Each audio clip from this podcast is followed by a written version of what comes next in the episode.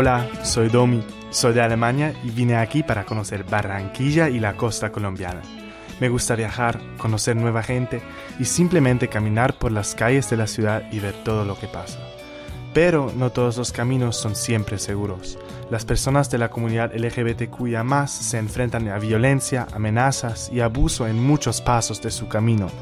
Por eso decidí crear Los Caminos Prohibidos, para mostrar los obstáculos y la discriminación sistémica que se encuentra en su vida cotidiana. Pero también quiero presentar las maneras en las que las comunidades luchan por sus derechos y por la justicia social. Hoy te quiero enseñar un camino que muestra la importancia de la representación de la diversidad sexual y de género en la literatura.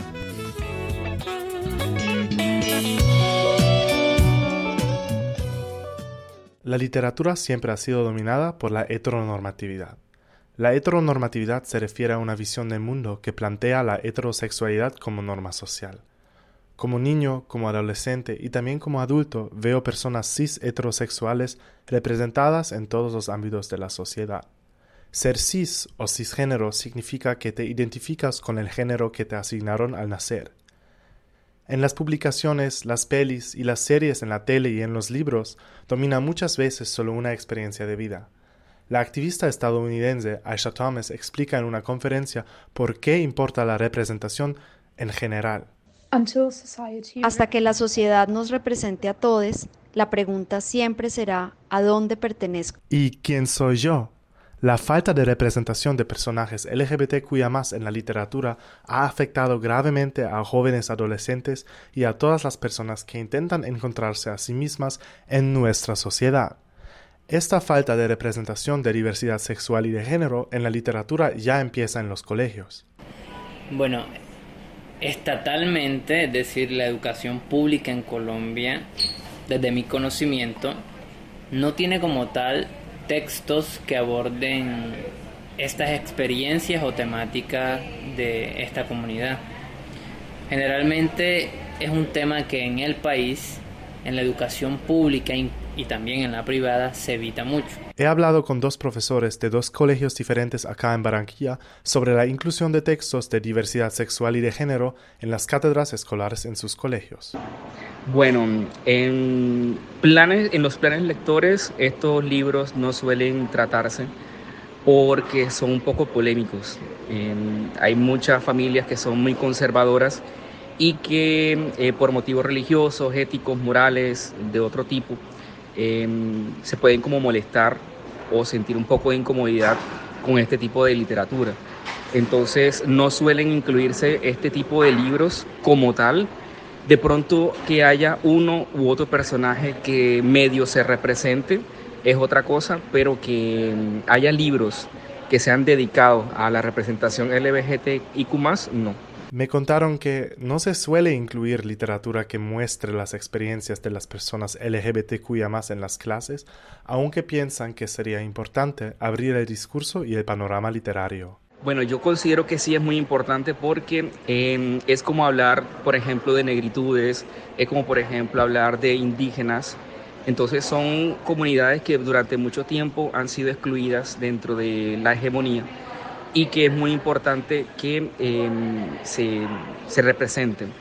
Em, lo que pasa es que mm, no hay una buena representación en la literatura, en el cine o en otros medios, en los que siempre se buscan son estereotipos pero eh, la comunidad va mucho más allá de estereotipos. Cuando yo estaba en el colegio apenas leía textos que trataban temas LGBTQIA y solo ahora como adulto he podido encontrar libros e historias con las que me sentí identificado. Contrario a las cátedras de los colegios, en la universidad sí se incluye la experiencia de diversidad sexual y de género. Sobre este tema he hablado con Adriana Rosas, profesora de literatura, cine y taller creatividad literaria en la Universidad del Norte en Barranquilla. Yo, eh, yo tengo una asignatura que se llama Literatura del Caribe y por ejemplo en Seminario 2 también lo hemos trabajado, en Seminario 1 del pregrado de Filosofía y Humanidades. Eh, como algunos, no es a propósito, pero sí he querido como introducir sobre todo no por la temática, sino como por la calidad literaria, pero también como que haya una apertura a todo, de qué temas se van a trabajar. Entonces, por ejemplo, hemos contado, analizado a Rita Indiana, que es una escritora de República Dominicana, a Ana Lucía Portela, que es una cubana. Las dos escritoras muestran en sus libros experiencias de un Caribe diverso, que está allí, latente, siempre. Y con Rita Indiana también la hemos trabajado, por ejemplo, con la mucama Minculé, hemos trabajado hecho en Saturno, pero en la mucama también es como una chica se quiere cambiar de, de, sexo, como es algo futurista, entonces es apenas con una droga que se inyecta y hay todo un cambio y una transformación. Y en algunas entrevistas Rita Indiana ha dicho, bueno, yo creo que eso va a existir en un futuro, o sea, que alguien... Entonces, creo que se presenta también ese Caribe futurista en la Mucama Minculé y Rita Indiana, eh, bueno, en, en toda su obra ha ido como mostrando otras posibilidades, porque a veces se ha catalogado como el Caribe como un lugar como muy que puede ser um, abierto a ciertas cosas, pero también dentro de la comunidad puede ser más cerrada. Pero entonces estas autoras tratan de, de mostrarlo de otra forma. Estas representaciones nos enseñan una vida diferente, una vida diversa que podría existir y así, a través de la escritura, crean una realidad posible en la que las lectoras y los lectores pueden sumergirse. O sea, la literatura es una representación de la sociedad, es mostrar qué está ocurriendo en la sociedad. Y en la sociedad hay de todo. Por eso es importante que se incluya esta literatura en los colegios, en la educación en general, para representar a la totalidad de la sociedad. Además, le pregunté a Adriana, ¿qué papel desempeña la literatura en general en la educación? Yo considero que la literatura no lo veo tanto como una educación, sino como para sensibilizarnos ante ciertas cosas, mostrarnos qué hay, sensibilizarnos, ser más abiertos, más, eh, ahora que se usa mucho este término de la empatía, ser más empáticos. Entonces puede ser que algo que en Colombia, eh, el desplazamiento forzado, la violencia, no quiere decir que porque yo no he vivido eso no sea sensible, pero si me leo un libro que toque esa temática, pues voy a ser más sensible ante lo que han vivido los otros. Entonces, es eso, es como hacernos más empáticos, sentir lo que siente el otro, sin necesidad de que nosotros lo hayamos vivido o lo hayamos sentido o experimentado. Entonces la literatura puede fomentar la paz, la armonía y mostrar que todos somos iguales y todos tenemos diferentes experiencias de vida que hay que representar en su totalidad para poder representar a la totalidad de la sociedad. Probablemente el autor barranquillero más conocido que cuenta experiencias de diversidad sexual y de género en sus libros es John Better. Durante mi tiempo en Barranquilla pude hablar con John sobre su literatura en general y particularmente sobre su libro Lócate Felicidad. Mi bandera es mi literatura mi, mi, mi grito es la literatura. Eh, yo lo que hice, porque eh, Locas de Felicidad es un. E, es, es, porque pasé por el periodismo durante un tiempo, trabajé en un periódico haciendo crónicas rojas y saqué a todos estos personajes sin nombre que solo tenían participación, te estoy hablando de 15 años atrás, o sabíamos de ellos cuando eran asesinados, degollados, mutilados, tiro, abaleados, entonces yo dije, no, no vale la pena recordarlos así. Obvio, eso forma parte de la realidad y tampoco los iba a dibujar eh, o, los iba a travestir con, con, un hábito de monjas, ni mucho menos. Lo, retraté tal cual dentro del libro, porque el libro habla tanto de mí como de ellas, ellos y ellas. Entonces, eh, yo dije, no, esto yo tengo que sacar este poco de muertos porque es, eh, eh, el libro es eso. La vida. El libro fue una exhumación de, una cantidad de muertos y, mostrarlos. Miren, aquí están. Tienen, tienen una voz. Desde el fondo de la tierra están gritando, algunos claman justicia, algunos se sienten a gusto en el fuego que están ardiendo o en, el paraíso eh, en, el que están, en el que están viviendo, qué sé yo. entonces, mi, mi, mi literatura es eso, ¿no? Es como si su literatura fuera un grito para todas las personas que fueron discriminadas y silenciadas por el sistema y la discriminación que sufrieron. Les da una voz, una voz reclamando justicia. Vemos que hoy en día existen libros que representan a la comunidad LGBTQIA, como los de John Better. Aunque estos libros no se incluyen lamentablemente en las cátedras escolares, se venden en librerías y están disponibles.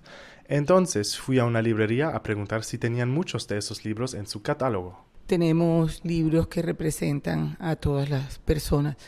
Ah, en literatura infantil y juvenil está Sirenas, eh, que es un bellísimo libro en donde un niño que sale a pasear con, su abuela entra a un callejón donde encuentra muchas personas trans y se da cuenta que quiere vestirse eh, con la ropa de su abuela, ponerse sus collares y sale con, mucho temor, es además un libro con unas ilustraciones bellísimas, sale con mucho temor a mostrarle a su abuela pues eh, su nuevo look.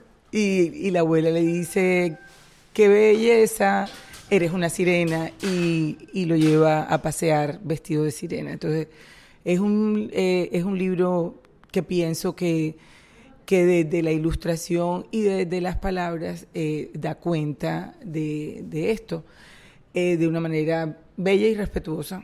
Vicky me contó que en su librería Dos Mangos se vende especialmente un libro específico con mucha frecuencia. Yo creo, bueno, aquí tenemos un fenómeno increíble de un libro maravilloso que se llama Redonda y Radical, eh, escrito por una mujer lesbiana eh, y, que, y que además eh, con una poesía impecable. Entonces creo que ya como no es una rareza, es algo que, que todas las personas, independiente de sus decisiones privadas, pueden acceder, o sea, está aquí, eh, lo pueden encontrar en cualquier parte. Seguramente seguirá habiendo personas em, que no entienden eh, o que tienen posiciones, de esas posiciones eh, que, no respetan la, la presencia del otro en nuestras vidas, de los otros, de las otras, entonces nos encontraremos siempre con personas así, pero ya somos cada vez más quienes entendemos eh, que esto, esto otro, ¿verdad? Esta diferencia que, que nos llena. Me parece súper bonito lo que dijo Vicky, de que la diferencia nos llena y nos abre un mundo de nuevas experiencias de vida que yo mismo, por ejemplo, no necesariamente experimentaría. Entonces, la inclusión de literatura diversa, especialmente de diversidad sexual y de género, en todos los ámbitos de la sociedad, como las escuelas, las universidades, los museos, los medios de comunicación y las librerías, puede fomentar empatía, respeto y paz. Gracias por escuchar Los Caminos Prohibidos acá en Vocaribe Radio 89.6 FM. Soy Domi, soy de Alemania y vine a Vocaribe como pasante de la Deutsche Welle. Estén atentos al próximo episodio y síganme en mis caminos por Barranquilla y Colombia.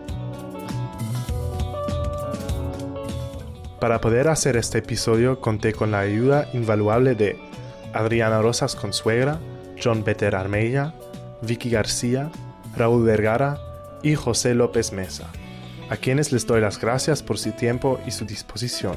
Los Caminos Prohibidos es una idea de Dominic Couture y la realización estuvo a cargo del equipo de Bocaribe Radio 89.6 FM. La música de los créditos iniciales y finales es de Kexa, licencia Creative Commons.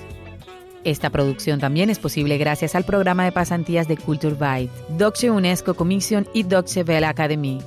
Los primeros episodios de Los Caminos Prohibidos se produjeron entre marzo y agosto de 2023.